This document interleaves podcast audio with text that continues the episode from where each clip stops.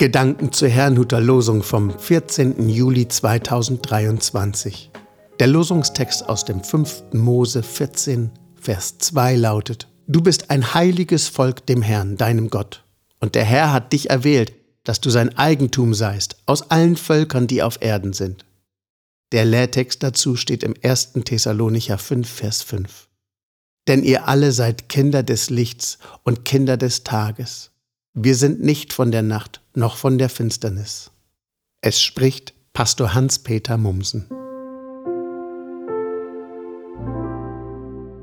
Kinder des Lichts.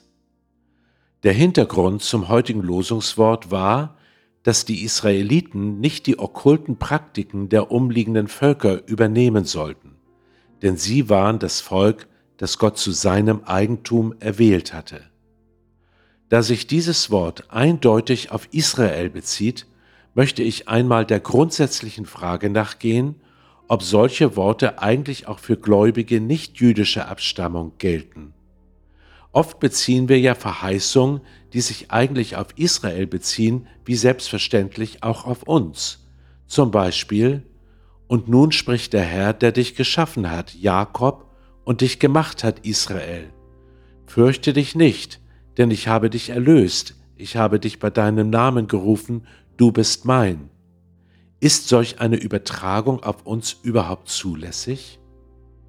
Eine gute Erklärung lesen wir im Römerbrief.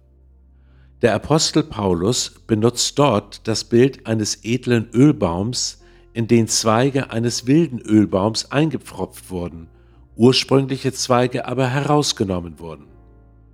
Der edle Ölbaum ist das von Gott erwählte Israel. Der wilde Ölbaum hingegen steht für Menschen ohne jüdische Abstammung. Die Zweige, ob natürlich oder eingepfropft, stehen für Personen, die an Jesus Christus glauben oder auf ihn hofften. Aus diesem Bild wird deutlich, dass wir Anteil an den Verheißungen Israels haben, es jedoch nicht ersetzen. Gilt das auch für die Gebote des Alten Testaments? Nun, im Lehrtext heißt es, dass wir Kinder des Lichts sind.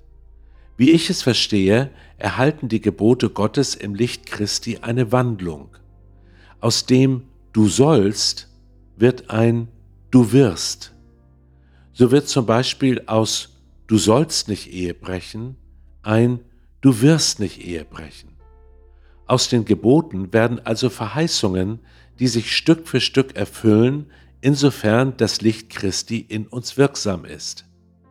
Auch wenn wir noch auf dem Wege sind, leuchtet es in und durch uns und macht uns zu Teilhabern an den Verheißungen Gottes.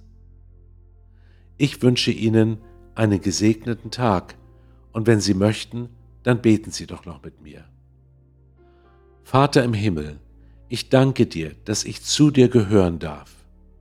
Und ich danke dir für deine Verheißungen, an denen ich ebenfalls Anteil haben darf. Ich bitte dich, mich zu verändern, dass aus einem Du sollst ein Du wirst wird. Lass dein Licht in mir und durch mich leuchten. Das bitte ich in Jesu Christi Namen. Amen.